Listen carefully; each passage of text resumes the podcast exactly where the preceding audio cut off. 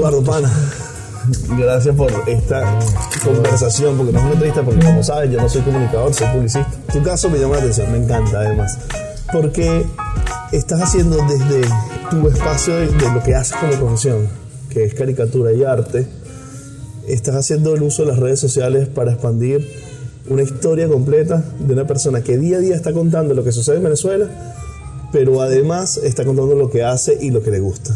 ¿Cómo ha transformado las redes sociales a Edo?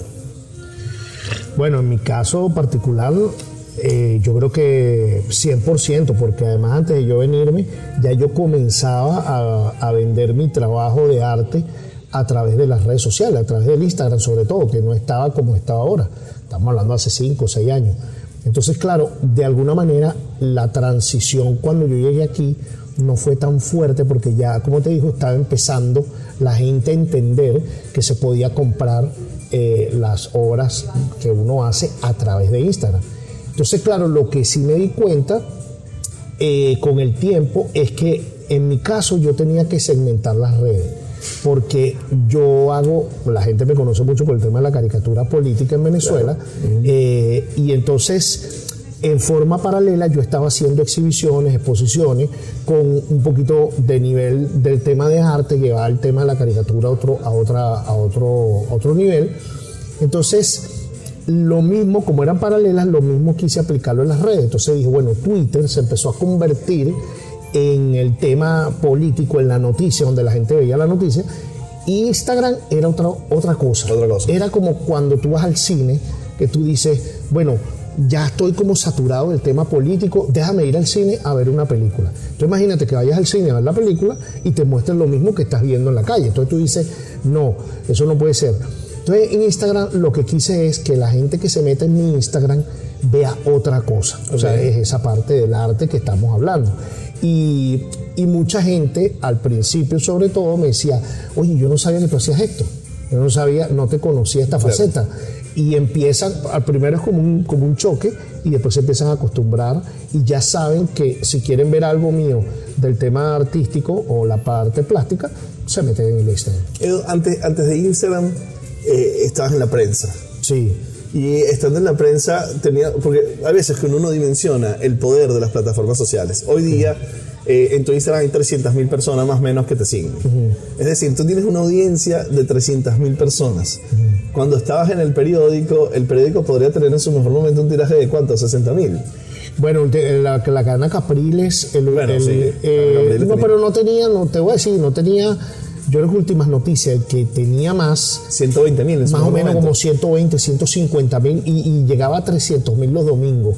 Pero yo siempre estuve en el, en el periódico El Mundo, que tenía muchísimo De menos hecho, tiraje. De hecho, salía a las tardes, era vespertino. ¿no? Claro, y después fue matutino. Sí. Pero a mí me ayudó mucho, muchísimo, el tema de publicar la caricatura en la televisión, que era Globovisión, Buenas noches, que ellos ponían la- Claro. los titulares de mañana. Claro. Y eso también me dio un repunte cuando no estaban las redes. O sea, porque las redes Twitter aparecen en 2009. Pero en ese momento era un repunte de fama, no de, no de qué estructura. Porque, ¿qué sucede hoy? Cuando, cuando uno piensa en el periódico, la gente te conoce por el periódico. Pero hoy es que Instagram es, te da fama, o sea, llamemos marca, Sí, sí. pero luego además también es tu plataforma de comercialización. Sí, correcto, correcto. Eso no era el periódico. No, no, no, no. En el no, periódico no. llegaba gente y te decía, yo te quiero comprar una obra. No, no, porque, bueno, si nos ponemos, si, si vemos al pasado, el tema de Zapata, por ejemplo, Sí. Zapata hace 25 años hacía el tema de la caricatura y también hacía sus pinturas. Claro. Entonces, claro, ese mismo entorno del periódico, los lectores del Nacional, que de alguna manera eran lectores que tenían un poco de poder adquisitivo un poco mayor, eran eh, otro tipo de, de targets, también decían, bueno, y el Nacional le daba esa plataforma a Zapata, porque antes el caricaturista, el humorista gráfico, tenía ese paraguas, tenía esa vitrina del periódico y si no, no tenía más nada. O sea, hace 25 años, si Zapata no hubiera publicado en el Nacional, tal vez Zapata a lo mejor eh, el tema de sus pinturas no hubiera tenido el impacto que tiene. Porque además la gente asocia mucho el humor gráfico, digamos que con la inteligencia, con la manera Sí, de tú dar un sí. mensaje. Entonces dice, bueno, si esta persona me está dando esto en el humor gráfico, bueno, imagínate que el arte a lo mejor me está dando algo también interesante y viene de aquí. Entonces, una se complementa con la otra. Sí. Pero sin el periódico no. Eso me hace pensar, ¿tú te imaginas Zapata con Instagram? No. O sea, Zapa- yo me imagino Zapata hace 30 años y que 30 años Instagram estuviera ahorita, bueno, imagínate tú. No, no, porque además, otra cosa, Zapata este, eh, tuvo una pegada importantísima en Venezuela, pero afuera era conocido como humorista gráfico latinoamericano. Claro, claro. Pero no tenía, porque además Venezuela no era migrante.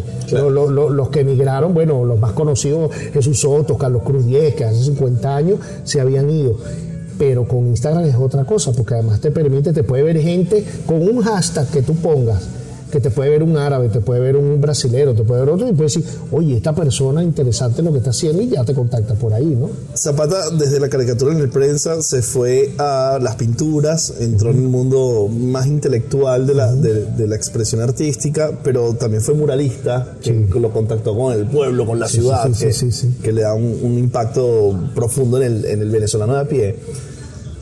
No tuvo Instant Edo, este de alguna forma, hoy día, eh, no sé si conoces Pictoline. Sí, claro, claro, extraordinario. De alguna forma, hoy día, yo creo que los venezolanos sentimos, cada vez que sucede algo importante, ok, voy a ver lo que va a hacer Edo. O sea, ya nosotros tenemos los venezolanos de a pie, toda la población, como la expectativa, no necesariamente que te sigan, sino que tiene impacto social, cómo inmediatamente reacciona Edo a la comunicación, a lo que sucedió y nos lo va a contar. Eso significa que tu método de trabajo cambió. Sí, claro, claro, absolutamente. Además, yo tenía, ya yo empezaba a tener problemas en la cadena Capriles, porque todavía cuando yo sacaba una caricatura, te decían, pero espérate que salga el impreso. Yo decía, pero no me puedo esperar que salga el impreso. no puedo, porque en ese momento estaba Twitter ya fuerte, Instagram creo que estaba empezando. Pero Twitter, eh, por ejemplo, siempre da ese, ese ejemplo el Papa murió a las 10 de la mañana. Entonces, tú ibas a sacar una caricatura, pero entonces el periódico te decía, espérate hasta el otro día. No, no me puedo esperar hasta el otro día, pero también cambió mi sistema de trabajo, porque hace 25 años volvemos a Zapata. ¿Qué pasa? Zapata decía, bueno, a las 10 de la mañana me enteré por los cables o por el periódico, por la televisión, que murió el Papa. Bueno, tengo todo el día hasta las 8 de la noche, que es el cierre del periódico, para pensar una idea con respecto al tema de la muerte del Papa tengo como, como un amplio. Ahora no. Ahora tal vez tienes que, murió el Papa a las 10 de la mañana, y ya tú donde estés, tienes que tratar en lo posible de montarte en esa viralidad, pero también tener cuidado, porque a lo mejor si te, si te apresuras mucho, puedes dar un mensaje que no es el correcto, porque también puede pasarlo en estos tiempos de fake news, o sea, que puede pasar una noticia y tú dices, epa, ya va, déjame primero ver cuál es el contexto de, de esta noticia, por qué pasó esto, por qué, ah, bueno, entonces puede ser un par de horas, salvo cuando eso. Por lo general, cuando hay muertes de personas, cuando hay alguien que tiene una, una, una como una, un protagonismo grande por algo que pasó, esa viralidad sí tiene como una ola, como un punto que por lo general puede ser un día. Caso de Cruz 10, reciente. Caso de Cruz 10. Además, Cruz 10, Cruz 10, fíjate que pasó que yo tenía, yo tenía como una especie de caja negra con Cruz 10.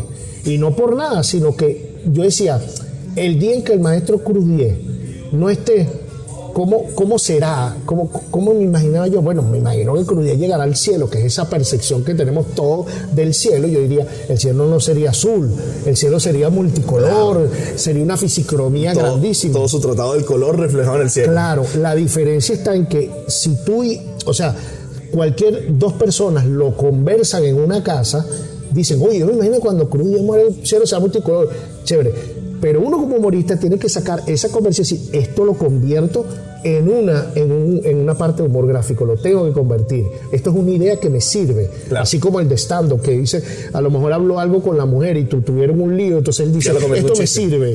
Para, para, bueno, entonces así me pasó y claro, con lo de Cruz 10 sí, sí sirvió en ese sentido de, hacer.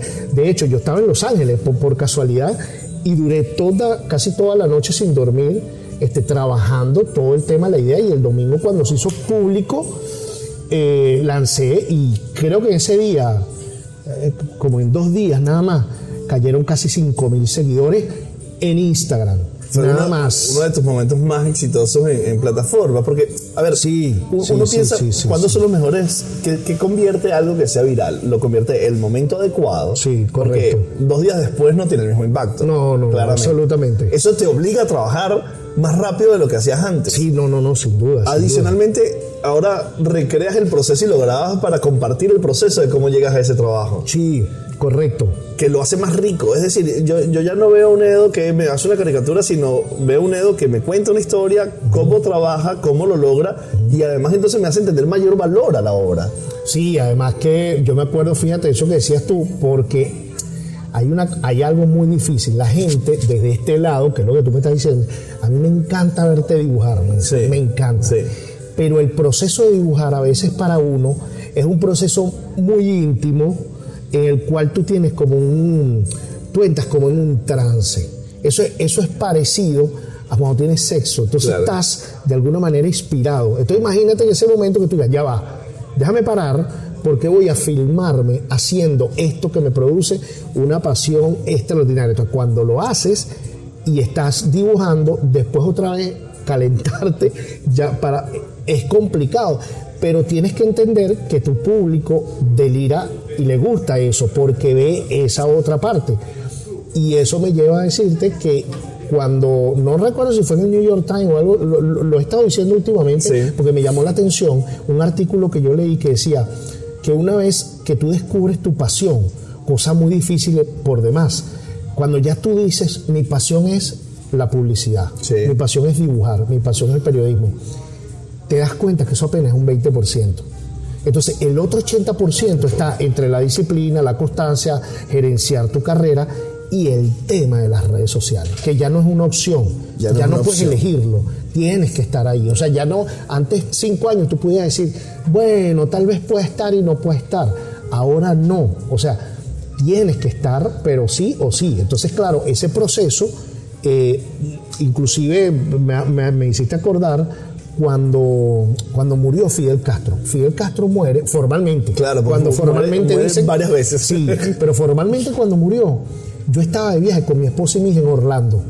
Estábamos de viaje de vacaciones. Y llegamos al hotel a las diez y media de la noche. Y nos fuimos como cuatro días. Y yo no me fui preparado. Yo me fui como relajado, dije vacaciones y tal. A las 11 de la noche me doy cuenta en las redes que muere Fidel Castro. Yo le digo a mi esposa, tengo que salir. Ya habíamos, imagínate, llegamos de un día de un parque, de todo, que esos parques es una cosa que llega Claro, no llega destruido. Bueno, y en ese mira, momento la decisión obvia es, brother, no, no lo hago. Así es. Entonces mi hija ya estaba arropadita, mi esposa acostada y tal. Y le dije, mira, tengo que salir, tengo que salir. Este, me fui a un Walgreens que estaba cerca, compré una resma de hojas, compré un lápiz, un marcador y una borra y me devolví al hotel. Entonces le medio prendí la luz y empecé a dibujar lo que tenía en mente porque esa idea en particular yo ya, ya yo la tenía. Claro, porque preparar la muerte de Fidel tiene 20 años. ¿no? Entonces- Claro, entonces yo siempre decía, por ejemplo, con Fidel, yo decía, yo me imaginaba a Fidel hablando con Pinochet y que Fidel le dijera, mira, es que el problema tuyo fue un problema de mercadeo. O sea, porque si tú hubieras dicho que eres izquierda, no pasa nada. Claro. ¿Entiendes? Pero como eras de derecha, Tenía un ¿me conflicto. entiendes? Entonces, si eres un asesino, pero yo eh, soy de izquierda, es cool. Eh, yo soy cool. Entonces, eso yo lo tenía en mente. Cuando muere, entonces yo me lo empiezo a dibujar. Y también lo grabo en Instagram. Entonces, claro, cuando empecé a dibujar y, y empecé a decir, bueno, esta idea la tengo ahorita, estoy en el hotel. Eso fue bárbaro. Bárbaro porque la gente hizo eso que me dijiste. Que yo siento que, que eso humaniza al artista. Claro, Porque lo ves en su claro. proceso de elaboración. Porque uno ve al artista y luego ve la obra y te dice, wow, el momento de elevación y cómo llega y lo piensa que todo está. Pero luego lo ve en su proceso de trabajo y genera como una magia distinta. Sí, Y entonces es- esa posibilidad te la da Instagram y la necesidad te la da Instagram. Pero uno se pone a pensar todo lo que transformó. O sea, de- porque si tú, podrías haber obviado, mira, yo en las redes, bueno, lo voy a utilizar para la familia y no lo voy a utilizar desde mi aspecto profesional. correcto. No tuvieras mercado ahorita, no tuvieras industria. No, y además que yo lo he tenido, yo he tenido conversa con amigos artistas y, y también que no son artistas. Y el problema está en que cuando tú le dices, ¿tú tienes Instagram? No, yo no tengo Instagram porque yo mi vida privada no la quiero, no la quiero mostrar.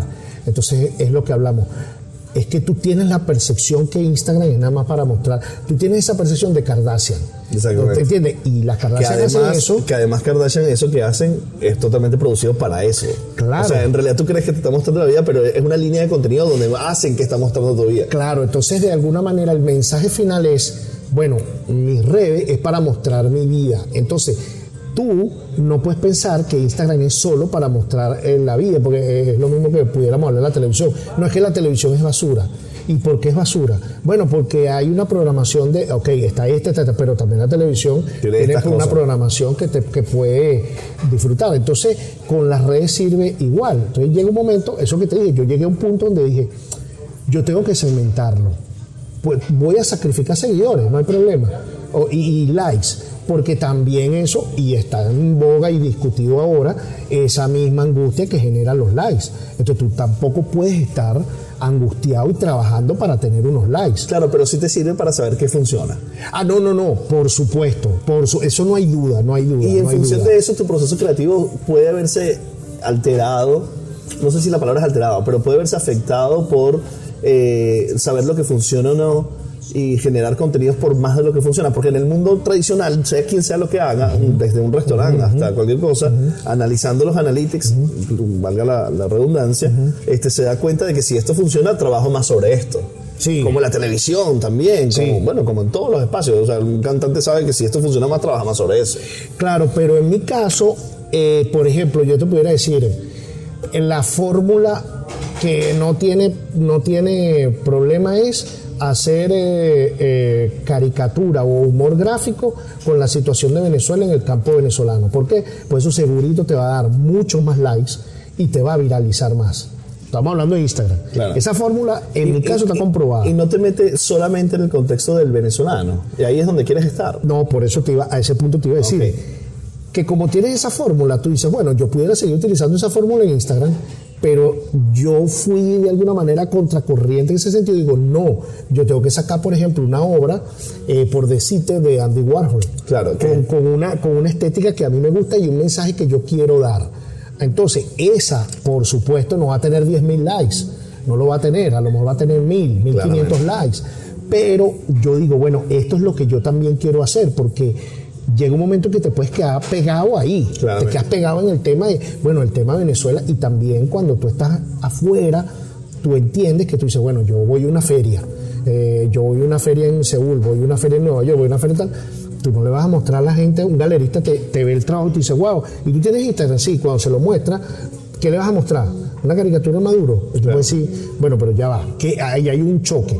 Entonces, sigues el tema venezolano, por supuesto, Claramente. pero también tienes que ir experimentando con otras cosas que no van a tener los mismos likes.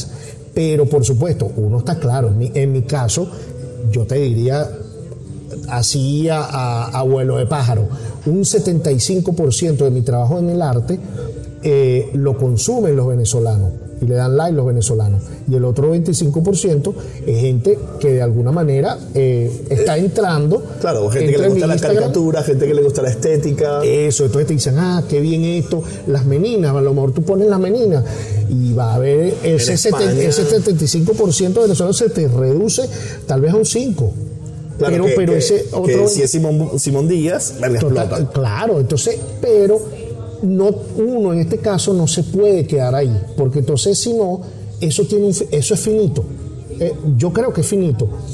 No debe, no debe dejar de hacerse, porque además con el tema del libro que sale con Laureano nos dimos cuenta que esta generación tiene un, tiene un trabajón en preservar esa parte, porque la, la generación que viene, la, la mayoría de esos hijos, están fuera de Venezuela y ellos no van a ver a Simón Díaz como lo ves tú o como lo veo yo. Claro. Entonces, cuando ellos tengan 25 años, van a decir, bueno, Simón Díaz fue eh, el que le gustaba a mi papá, que mi papá lo escuchaba, pero O lo no- escuchaba cuando iba en la carretera hacia la playa, que eso ya no va a suceder porque está afuera. Claro, o de repente mi papá me llevó a Carolina del Norte y entonces ponía Simón Díaz, ese, ese es el vínculo que él tiene. Entonces tú, de alguna manera, es imposible crearle a tu hijo la misma, el mismo sentimiento que tú tienes por Simón Díaz, que ya que estamos hablando de ese ejemplo, pero tú puedes decirle, mira, el país de donde yo vengo tiene esto, esto, esto, esto, esto, y de aquí venimos. Entonces, claro, hubo una obra que yo hice recientemente, se llama El Primer Desayuno, que fue una obra que gustó Sí, muchísimo, sí, increíble, muchísimo, increíble. muchísimo. Además, tú, déjame hacer chequeo que esté todo corriendo bien. Está todo corriendo bien. Está todo corriendo bien. Esa obra me llamó mucho la atención de- a mí desde el punto de vista que trabajo en la publicidad y el marketing, porque los elementos son marcas. Sí, correcto, correcto. Y fi- pero fíjate esa discusión. Eh, tú lo ves en las marcas, por supuesto, tienes que verlo así. Y yo, desde que empecé a hacer esa obra, yo la vi como, como esa Venezuela que yo crecí, que en la cual yo desayunaba o en la cual me daban ciertos aspectos, pero también la vinculaba con esa Venezuela donde había gerencia, donde había empresa privada, donde, donde había trabajo, ¿entiendes? Entonces yo dije, bueno, y también, bueno, el tema, por supuesto, de, ver que puede funcionar. De, bueno, yo recién había hecho la última cena, una versión que yo hice de la última cena, y entonces hablando con mi esposa, mi esposa me dice, bueno, vamos a ver cómo tú, deberías, que estás haciendo este, este tema de la última cena, deberías ver cómo resuelve algo con las chucherías venezolanas. Entonces yo dije, bueno, vamos, vamos a hacerlo como el último, el, no la última cena, sino el primer desayuno. Y hasta la utilicé como frase. Entonces cada vez que la ponía decía, esta no es la última cena, es el primer desayuno. Y una vez que la publiqué en las redes, en Instagram sobre todo, fue amor a primera vista. Claro. O sea, la gente dijo, esto es lo ¿Hasta que... cuál la nostalgia? ¿no? Sí, entonces, y yo también ponía, no, no, yo no quiero que sea tanto el tema nostálgico, sino ese recuerdo, ese homenaje a ese país que fue. Tal vez no lo vaya a hacer, nosotros vamos a construir uno mejor o distinto, lo que sea. Pero apelar a eso, porque también te das cuenta que eso funcionó, pero entonces yo no me puedo quedar en hacer los primeros desayunos a cada rato. Entonces yo, ah, bueno, me funcionó el primer desayuno. Entonces ahora voy a hacer este, el chichel chichero, ah, lo hago de repente con otra cosa, y después hago chichel chichero surfeando, y después... No, porque eso también te bloquea creativamente. Inclusive en mi, en mi caso, yo a veces soy hasta suicida porque hago las ediciones muy chiquiticas, hago 5 o 10. Y entonces a veces me dicen, pero Edo, saca más. Yo digo, no, yo saco 5 o 10. Y porque eso también te obliga a ti creativamente a superarte. Porque a lo mejor hice, en estos días hice el, el Master Jedi Cruz 10. Sí, claro. Entonces, eso, aparentemente tú dices, tú puedes decir, bueno, yo no voy a hacer nada mejor que esto. Hasta aquí llegué. Entonces, bueno, ese Master Jedi puedo hacer una edición de 200. No, yo hago una edición de 5 y de- o de 10 máximo. Se acabó, se acabó. Y después yo veré qué hago. Claro. O veré qué hago con Cruz 10. Luego también tiene esa sensación de exclusividad, ¿no? Que te da tener una de esas 10 horas, tener un... Claro, eso ya el público lo ve, lo, ya entonces el público lo determina y dice, bueno, también es una, una parte exclusiva porque también esa- esas, esas variantes no las determinas tú, las determina el público y las determina el tiempo. O sea, a ver, pasa mucho que la gente dice, bueno, y la obra de tal artista vale, vale tanto dinero. Y mucha gente cree que la obra vale mucho dinero porque es que el artista se le ocurrió y dijo, dentro de 10 años eso vale mucho dinero. Y no es así, eso depende de muchos factores. A lo mejor mi obra ahorita tiene un precio y dentro de 10 años vale cero, como dentro de 10 años puede valer 20 veces más. ¿Qué puede determinar eso? Muchos valores, puede ser alguien, un, un mecena, que a lo mejor que yo no lo controlo, que el tipo diga, mira, ¿sabes qué? Yo te puedo comprar todas las obras, dámelas acá y yo me voy a encargar de negociar esas obras y las voy a hacer como un trading, o sea, como acciones. Así como, como cuando Sam Penn nombró a Eugenio Montejo en la, en la frase que, que hace, que de pronto Eugenio Montejo... Correcto, entonces no está previsto Montejo- Eugenio Claro, entonces tú pudieras decir, no es que Eugenio Montejo, Eugenio Montejo hizo sus cosas bien. Claramente. O sea, hizo, hizo- yo voy a su hacer poesía, mi poesía y todo, pero ese toque con el cual él no contaba lo catapultó. Igual el mismo ejemplo de Caballo Viejo Simón Díaz que cuando King lo graba. Claro. O sea, eso es Simón Díaz. Que eso de no está planificado, eso sucede. Claro, entonces, pero uno como artista tiene que hacer su trabajo lo mejor que pueda, que en mi caso yo trato de, bueno, yo no te voy a dar un solo, un, un dibujo sencillo como siempre se hacía. Yo, tengo yo lo hago, lo imprimo yo mismo en un papel algodón, lo intervengo yo mismo, hago una edición limitada. El, el enmarcado tiene que ser perfecto, prácticamente profesional. ¿Para qué? Bueno, porque yo te estoy dando esa experiencia y también porque ese es un arte que uno como artista tiene que valorarlo, porque los artistas muchas veces no valoran el trabajo. Entonces, por ejemplo, yo veo gente en la calle, artistas que hacen una caricatura de gente en cinco minutos. Yo eso lo admiro muchísimo. Yo no puedo hacer una caricatura en cinco minutos. Yo no puedo. Yo necesito tener por lo menos tres días para hacerlo.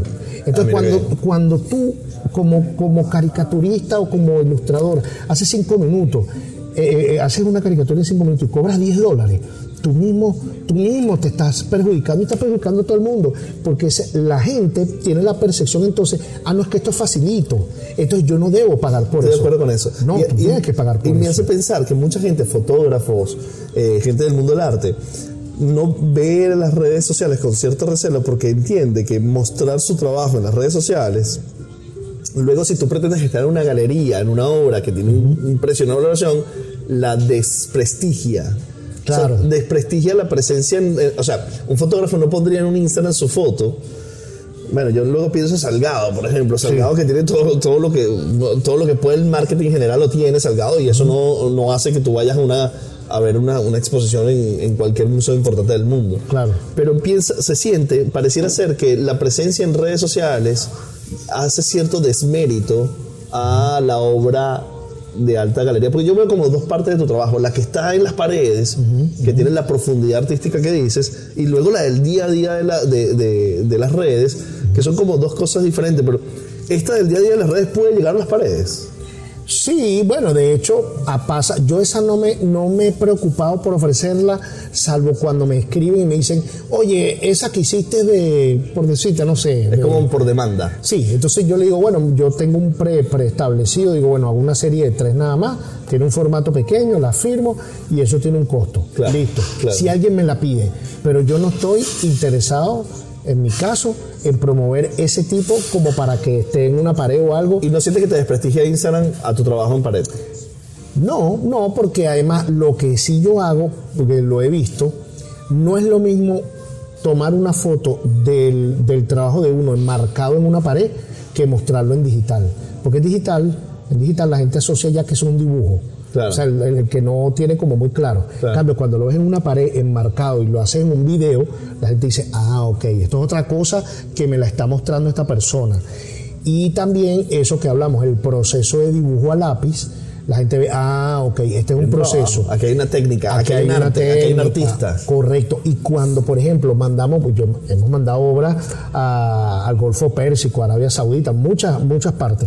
Yo lo pongo también en las redes. Esta obra va para Arabia Saudita. O el cliente me manda una foto y yo le pido permiso. Mira, ¿quieres eh, que la publiquen y quieres que te nombre? Sí, nómbrame o no, yo me lo meto. Yo lo que hago es, aquí hay un coleccionista o un cliente satisfecho Claro. eh, que me mostró en La Haya este, la obra en su pared. Entonces la gente también genera esa confianza y dice, oye, eh, él está mandando obra este, y cambia esa percepción del cliente con, con el artista con el tema de las galerías. Las galerías pueden seguir existiendo, pero de alguna manera, ¿cómo alguien de Arabia Saudita puede llegar a mi trabajo? Antes 15 años decía, bueno, tengo que ir a una galería. Claro, tengo una yo voy a exponer en Miami. bueno, global, exactamente. Listo, pero ahora no. Ahora esa persona que está en su casa dice, y lo otro, te dice, te genera esa confianza de decirte, bueno, ¿cuánto cuesta el trabajo? Bueno, tiene este valor.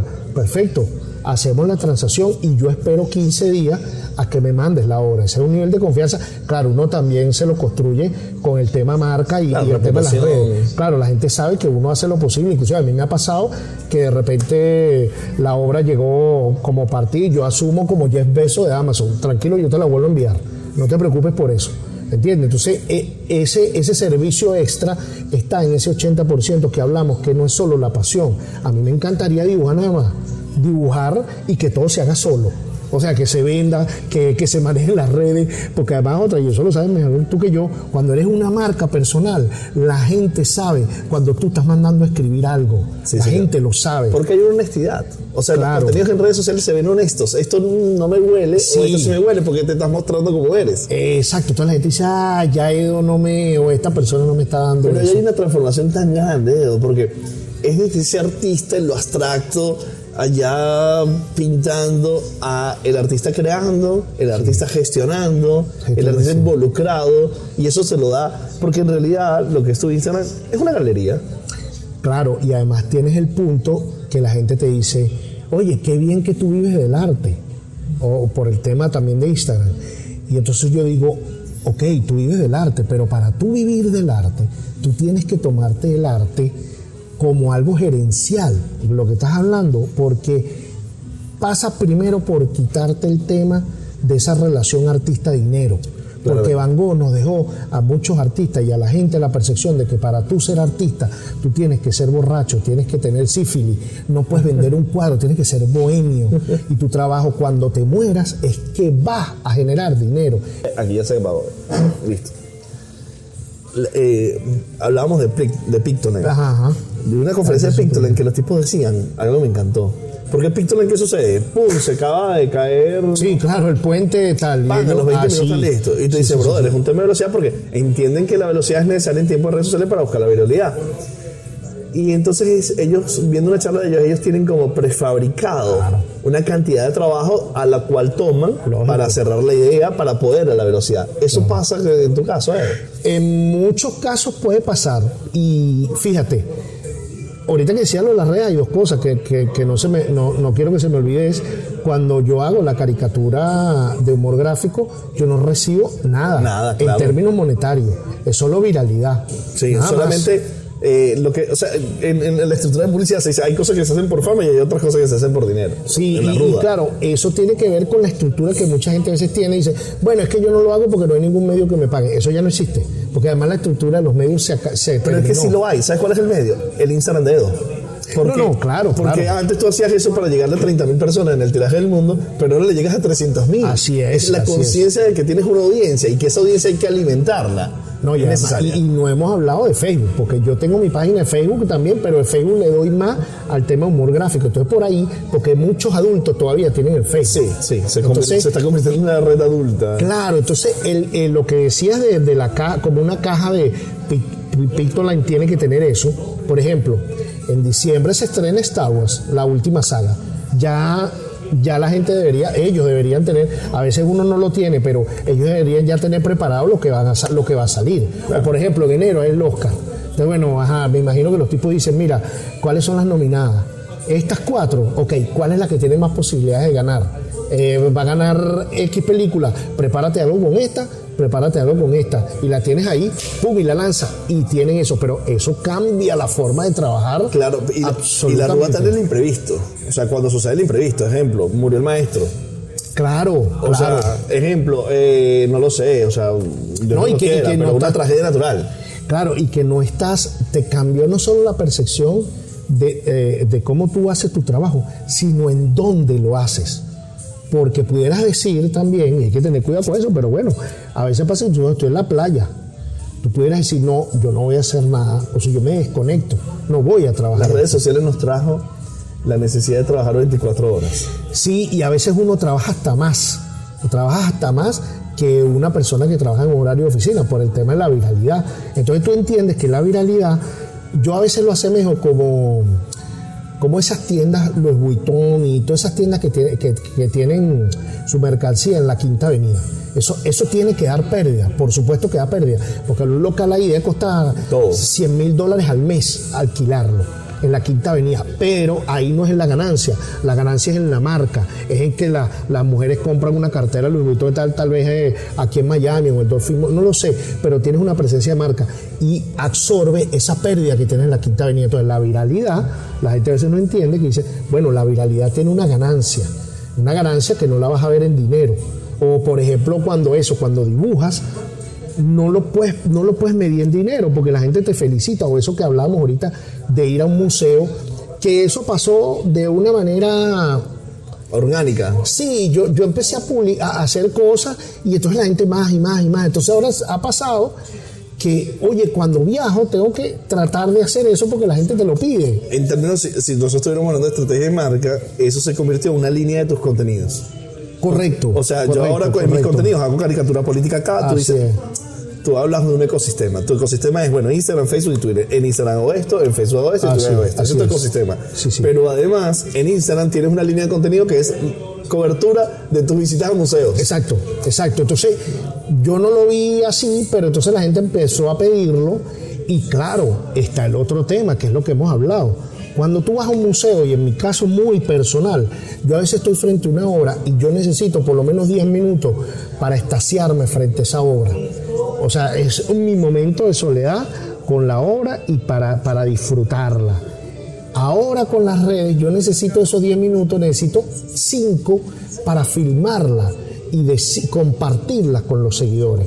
Entonces te cambia esa estructura que alguien de alguna manera conservador pudiera decir, no, pero ¿por qué?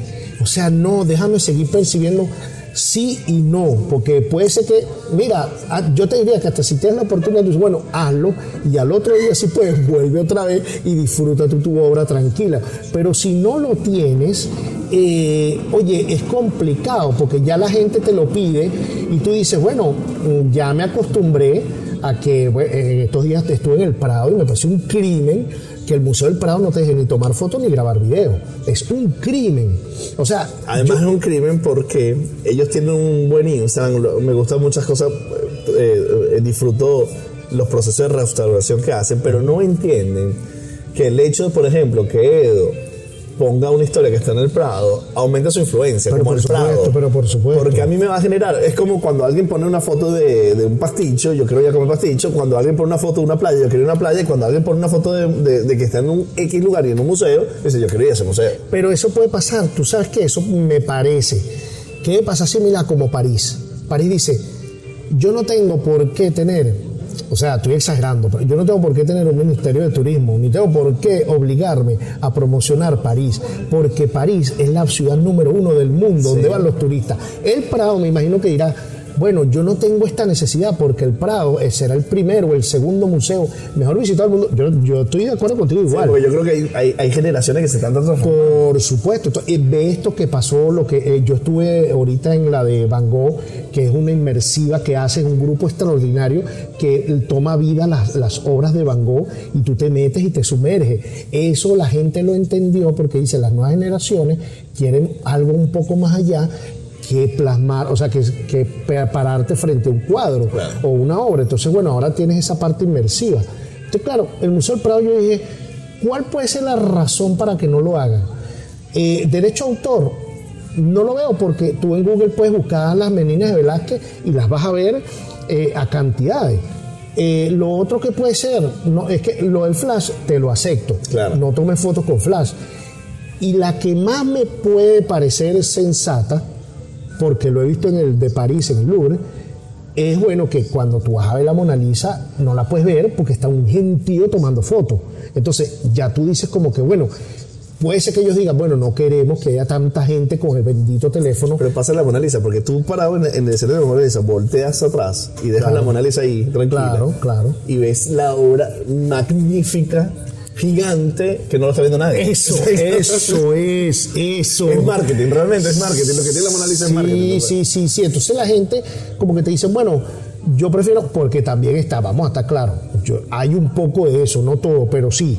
La gente te dice, bueno, es que a veces con el teléfono te pierdes también esa experiencia sensorial entre tú y el trabajo, entre la obra. Te hablaba yo de los 10 minutos y los 5 minutos. Que tú dices, bueno, si hago todos estos 10 minutos como el famoso ejemplo del atardecer, estoy poniéndome así con el teléfono viendo el atardecer y yo no lo estoy viendo. Eh, sí y no, pero también volvemos al tema de que estamos en un mundo de redes sociales y hay gente que también quiere ver, o sea, quiere ver cosas que a lo mejor de otra manera no puede o no sabe. Entonces tú dices, mira, yo te estoy mostrando, yo, mira, la, la, la, el, la sala de las pinturas negras de Goya. Yo cada vez que voy al Prado, yo digo, Dios mío, pero ¿cómo no dejan filmar esto para que la gente pueda ver? Y además no solo eso, sabe que Goya las pintó en una casa, que después cuando las quitaron, con la, eso se... Hay, o sea, hay muchas cosas que la gente no lo sabe y lo disfruta cuando tú se las cuentas, pero Prado no lo deja. Pero, bueno. Sabes que Facebook es dueño de Instagram y de WhatsApp. Pongamos el hipotético escenario que terminamos de hablar ahorita y resulta ser que Facebook dice, bueno, ya no podemos seguir, desaparece, ya no existe Facebook, ni Instagram, ni WhatsApp. ¿Cuánto te afecta? No, no, no, afecta muchísimo. Ahorita afectaría. Este, claro, ya uno tiene como una cierta legión de gente. Yo te pudiera decir, bueno, todavía queda la página web y la gente que te pueda escribir cosas. En mi caso ya está pasando, no mucho, pero pasa de que alguien va a una casa y dice, ¿y esa? esa? Ah, bueno, eh, me, ha pasado con, con gente que te dice, yo no te conocía yo no sabía tú, la gente que tiene 25 años aquí, o fuera. Y entonces otra persona, ¿y tú lo conoces? No, yo no sé quién es Entonces le muestran en Instagram. O le muestran, entonces, ah, ah, wow. O gente que va a la casa. Y esa obra, no esa me la hizo él. ¿Y quién es? Míralo. Entonces te dicen, yo lo conocí por esa parte, ese boca a boca todavía tiene un porcentaje, no el mismo de las redes, pero asumo yo que bueno, si Facebook no puede o Instagram, tiene que haber otras redes, está TikTok, está otras redes que tú deberás, porque ese es otro problema también para nuestra generación. Nuestra generación está viviendo algo que las generaciones que tienen ahorita 15 o 20 es perfectamente normal. Es como el tema de, la, de la homosexualidad y de, LG, ¿cómo es que? El, LGTB. LGTB. Para esa generación es perfectamente normal. Para nosotros, tú dices, bueno, eh, yo viví esta transición, de, toda esa comunidad que fue reprimida y que ahora está luchando por sus derechos, pero esta generación que viene dice, para mí es normal. Ya la vio en la lucha. Sí, yo no tengo problema con es eso. Es normal. Claro, igual con las redes. Entonces tú empiezas a tener esa discusión. Yo tengo discusión con amigos de mi edad que te dicen, uh, pero es que ahorita los muchachos tienen las redes, el teléfono. Es verdad, por supuesto que hay una, una inmediatez que a uno le preocupa con los hijos de uno. Pero yo lo discutía con un amigo estos días y le decía, en tu época la preocupación de tu padre era que tú ya levantabas el teléfono, así sea de, dedicado de eso, y hablabas con tu novia, pero tu papá decía, es que en mi época yo tenía que viajar 10 días para visitar a mi novia, y ahora este muchacho, qué preocupación con un teléfono, el levante. Entonces, ahora tu preocupación con tu hijo es que con el teléfono lo tiene a la mano y puede textear y puede hablar. Entonces, para nosotros el tema de las redes sociales es eh, es algo mucho más grande de lo que puede ser para la otra generación. Entonces, claro, es como que tú digas, Instagram, yo siempre decía eso, Instagram empieza y tú dices, bueno, tengo que aprender que Instagram es para fotos. Ajá, pones un post. Ya sé poner un post. Ahora te es como que alguien te dijera, mira, pero no es suficiente el post, ahora tienes que hacer los hashtags. Ok, déjame enterarme del hashtag. Ok, ya después de dos semanas ya sé el hashtag. Sí, pero ahora no es solo el hashtag, ahora tienes que hacer video en los posts. Y entonces, después, no, pero ahora son las historias. Ah, las historias, ahora son, tienes que hacer en vivo. Ahora tienes que hacerle preguntas a la gente para que la gente te pregunte y tú respondas. Y tú dices, esto no termina nunca. ¿Por qué? Porque también hay un tema generacional. a lo mejor el de 20 te dice, eso es normal para mí. Pero también tienes que entenderlo porque, porque es donde estamos viviendo. Y hay generaciones que, que por lo menos a mí me compran, todavía generaciones eh, mayores, pero hay más generaciones que tienen promedio de 35 años que lo que manejan es, redes. Y para ellos es perfectamente normal ver tu trabajo en el teléfono y nos vemos, nos comunicamos y, yo he hecho amistades, clientes que, que viven en lugares, bueno, yo estuve con Laureano Márquez en Estocolmo, en Estocolmo estuvimos y eso fue gracias a una cliente que me compró un Ávila para un restaurante que ella tenía de churro, que tiene de churro, este, en Estocolmo. Y ella empezó a decirme, oye Edo, ¿cuándo vienes a Estocolmo? ¿Cuándo vienes a Estocolmo? Nosotros, nosotros vemos cómo te ayudamos, que te, buscamos un local. Yo le dije, bueno, mira, que ir a Estocolmo es complicado porque no tenemos el local donde presenta el libro y ella con su esposo se encargó de conseguirnos el local. Y el esposo trabaja en una empresa de como de computadoras, alguna cosa bien, bien buena, y nos consiguió tremendo local. Y ellos tenían unas redes de venezolanos allá, y fueron 100 personas a, presentar el libro en Estocolmo. Eso fue gracias a todo eso. Todo eso redes sociales. Es que, mira, mira, mira, lo, que, lo que quería como empezar a concluir. Mucha gente se fue de Venezuela mm. por muchas razones. Estamos hablando que son 5 millones de personas. De esos 5 millones de personas, cada uno de ellos con sus condiciones económicas. Eh, eh, ya empezaron a llegar a los países y empezaron a hacer vida y carrera. Correcto. Y ahora esas personas están demandando cosas de sus conocimientos, su venezolanidad. Correcto. Y empezó a haber un network que apenas estamos empezando a entender, global, que está conectado, hiperconectado por redes sociales, que está apoyando y creando la necesidad de tener contenidos y tener talentos en el mundo propio venezolanos. Correcto. Y eso solamente tiene que ver con las plataformas sociales que nos permiten saber lo que está haciendo Edo, que Edo se va a presentar mañana en la ciudad donde yo estoy, que además puedo ir a verlo porque quiero además irlo a ver, porque lo conecta con lo que yo soy, con lo que le tengo la añoranza de ser. Es decir, somos una fuerza global de 5 millones de personas con posibilidades económicas que están consumiendo contenidos y además hiperconectados la diáspora venezolana sin las redes sociales sería totalmente distinta. No, total, y además que se nutre una con otra, porque por ejemplo, esa persona que me compró una obra a mí hace que yo tenga ese dinero y ese dinero a mí me sirve para viajar y tal vez viajo y voy a un restaurante un venezolano y consumo y vas en ese restaurante. ¿Ah? Y puedes ir con Laureano. O de repente estoy en un sitio y me entero que hay un venezolano que se presenta, que tenía tiempo que no lo veo, y pago la entrada para que se presente. Y esa persona recibe ese dinero. Entonces, esa, esa se, se, se, retro- se retroalimenta sin saberlo. Y entonces, claro, por eso es que yo digo, hay que tener mucho cuidado cuando, cuando la gente dice, sí, pero déjalo venezolano atrás. No, no, es solo, no, no se trata de un tema de dejarlo venezolano atrás. Primero por un tema de generación que no podemos con eso. Tal vez los que vengan, bueno, ya, ya se verá.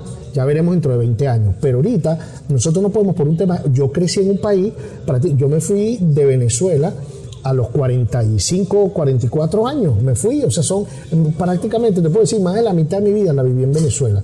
Yo crecí con muchas cosas que ya además yo tengo que reflejarlas en mi, en mi trabajo. Es tu bagaje. Claro, porque así es un director de cine, así es. Mira las películas de Tarantino. La gente ve las películas de Tarantino y ve cosas y de repente tú te das cuenta.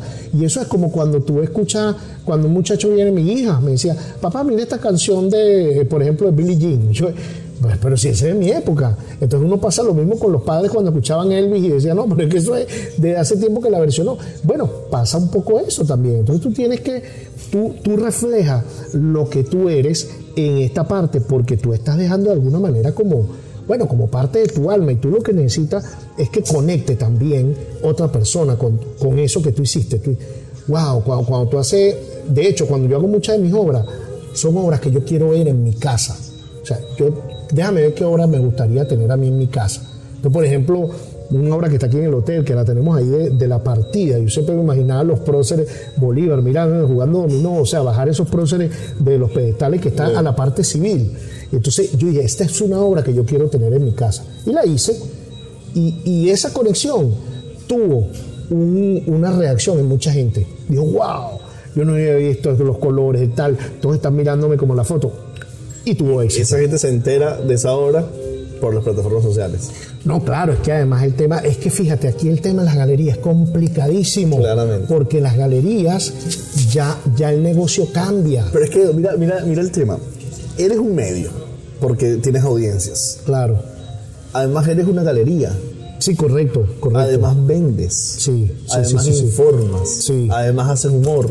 Sí. Eso no es. O sea, volvamos a lo de Zapata. Zapata no pudo hacer eso. No tenía el medio. No, no lo tenía. Y si lo hubiera tenido, es Porque hablamos. además, o sea, tú dependes en un, en un medio, tú- o sea, hoy día, por ejemplo, acabo de ver un documental en Netflix que habla sobre el humor y el humor en países de guerra. Ah, lo quiero ver, sí. Lo tengo ahí en el, en el. Probablemente si tú estuvieras parado en Venezuela, eh, hay cosas que no podrías publicar. No, no, no, no, no, sin duda. En- y, y, bueno, en la cadena de Campriles menos todavía.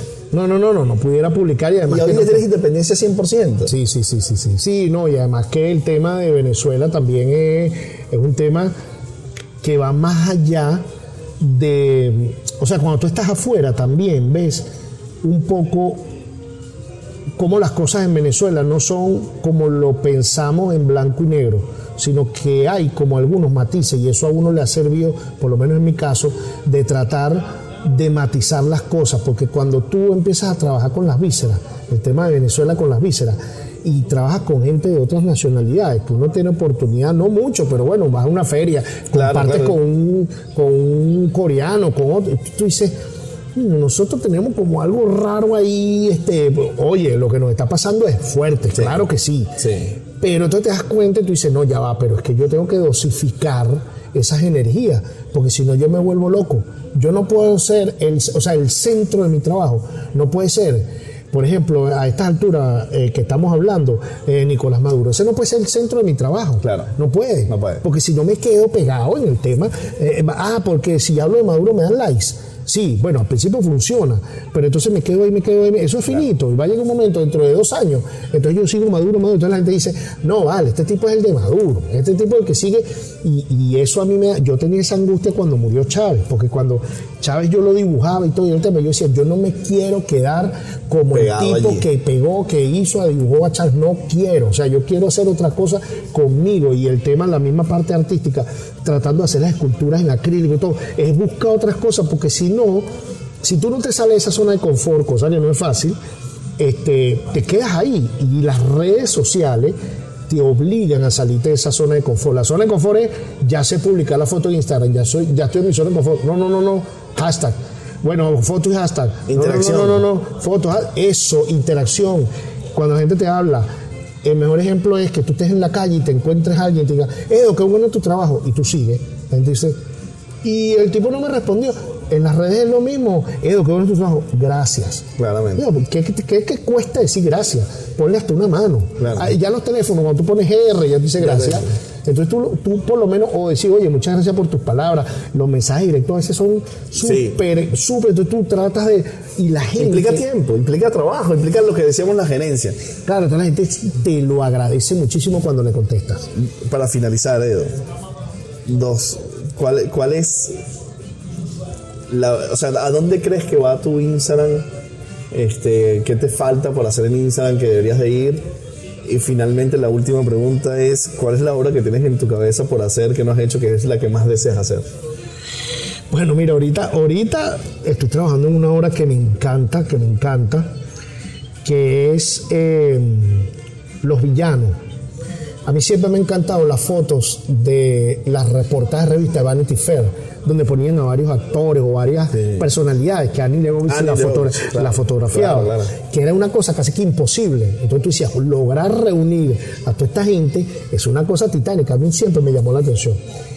Y yo tenía una obra en mente con 15 villanos históricos que a mí me han marcado y que como los ponía yo en esa obra. Entonces pensé decir, yo quiero hacer esto como una portada de Vanity Fair. Yo me, estoy, me quiero imaginar que soy Annie Leibovitz y le voy a tomar una foto a los 15 villanos, que es una cosa imposible, porque muchos están muertos Claro. y otros y otros eh, generacionalmente no tienen que ver.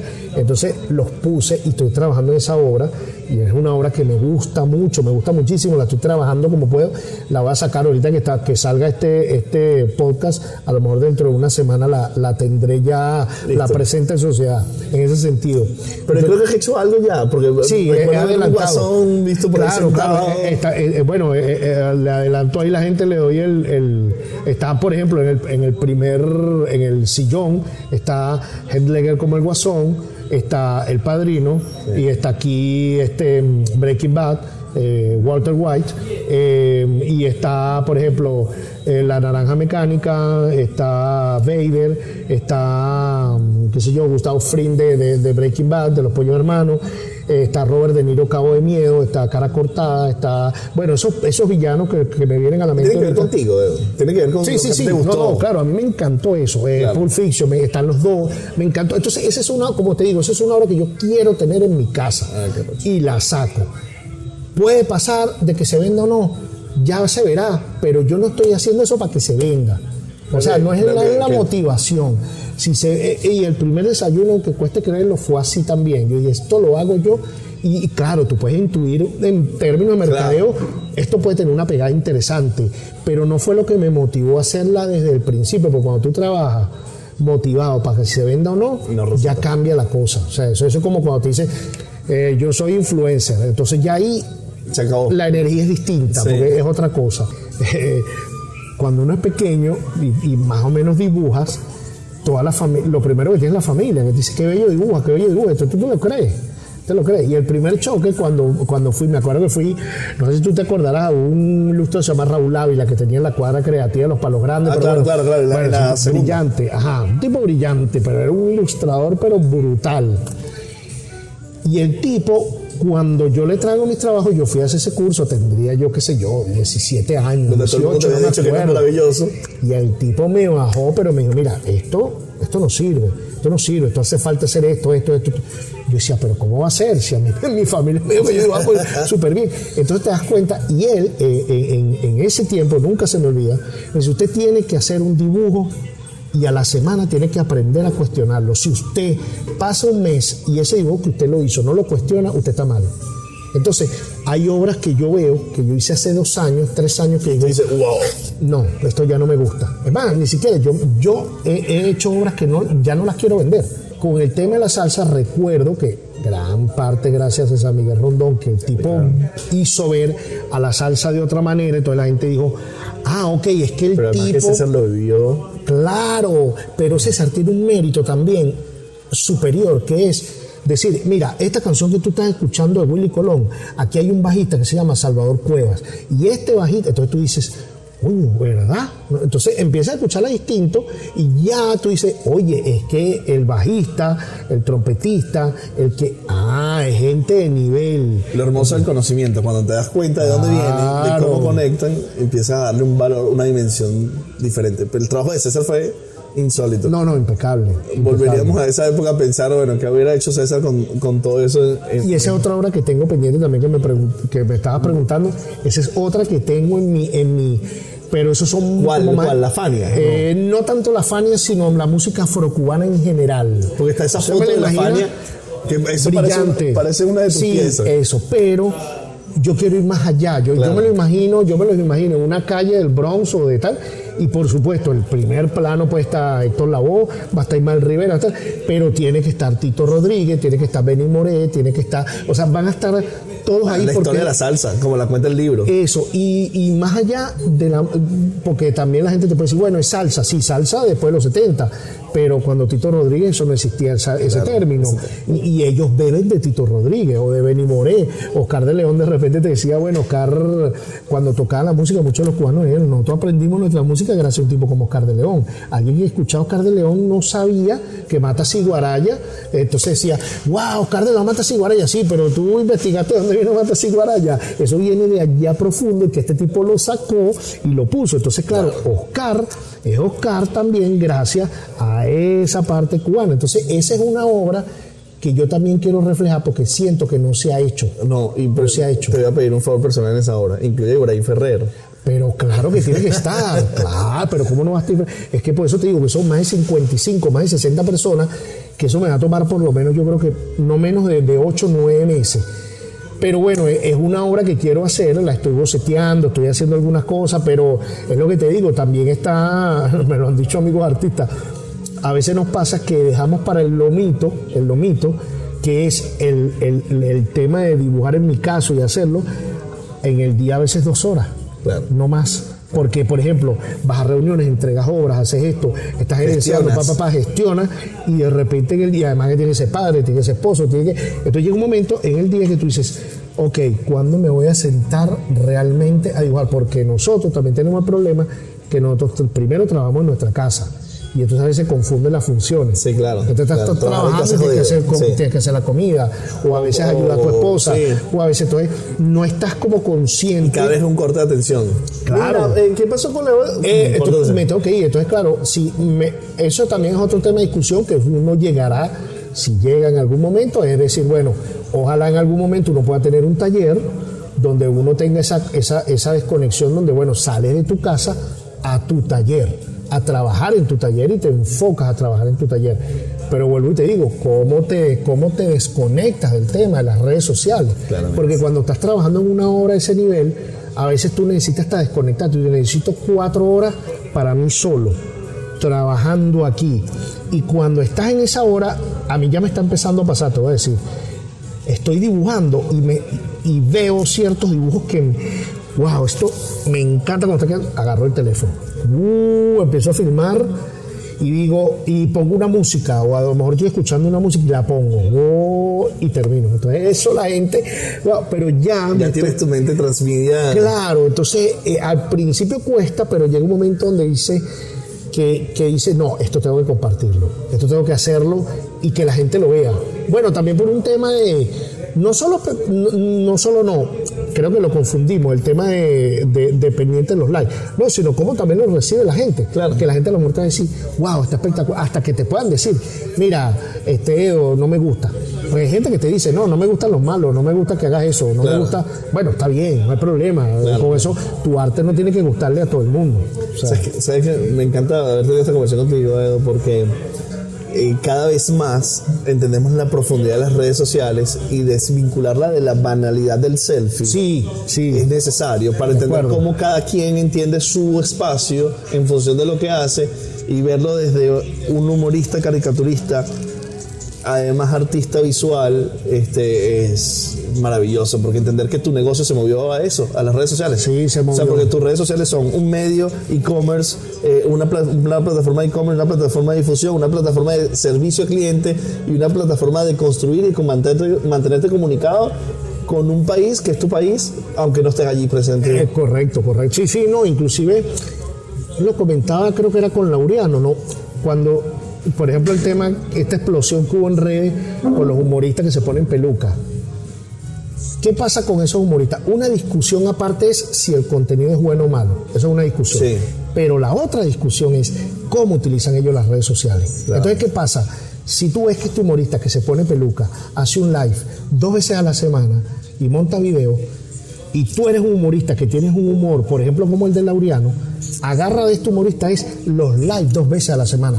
El peor error que tú puedes decir, ah, no, es que para que yo tenga más live me tengo que poner peluca. No, no, Genial, porque tu genial. público, el que te sigue, está buscándote en redes, pero está buscándote y entonces el contenido que tú le vas a dar, que está acostumbrado, eso sí, tú tienes que decir, bueno, tengo que hacer live, tengo que hacer historias, tengo que hacer esto, pero entonces hay mucha gente, eso que tú decías, no, es que eso es el selfie, eso es, sí, hay mucha gente que lo hace. O esa es la teta, no, no. Te- bueno, está bien, hay gente que vive de mostrar las tetas y el culo, perfecto. Sí. Entonces, si tienes 5, 10, 20 millones mostrando tetas y culo, entonces, y esas tetas y culo te dan para vivir. Pero lo que hay que saber es lo que tú acabas de decir, exactamente cómo se está usando la plataforma y aprender de eso. O sea, a veces que la gente dice, no, pero es que es muy fácil haber logrado el éxito por eso. No, no, no, no, no, no. Hay que ver qué hizo esa persona y qué está haciendo esa persona. Bueno, para empezar, que está a lo mejor de las culo, también tiene un gimnasio cuatro horas diarias. Claro, horas diarias para poder tener ese Exacto. Y luego cómo lo muestra, dónde lo muestra, cómo relaciona y todo lo A ver, tú puedes estar de acuerdo o no con el contenido. Te puede Pero es gustar o no el contenido. pero es que son otra o- o discusión, otra discusión. ese es el tema, que la gente confunde, eso sí es verdad, tú puedes decir, bueno, las Kardashian ha banalizado, es verdad, estoy totalmente de acuerdo, banalizaste el tema de, de la belleza o de todo, y tal vez algo que, que a lo mejor en muchos casos no es real, está bien, porque Instagram tiene esa cuestión, pero aprovecha, tú dices, ¿qué hacen las Kardashian? Hacen hashtag, hacen live, hacen videos todos los días, tienen unas cosas, esto. Y sobre todo también yo te diría que no es tanto que lo compares con las Kardashian, sino trata de comparar a alguien similar a ti. ¿Qué es lo que está haciendo esa persona para ganar más seguidores? O, o para tener En un más, entorno más global? ¿no? Claro, en un entorno- entonces tú dices, uy, este tipo de repente cuando dibuja se, se graba.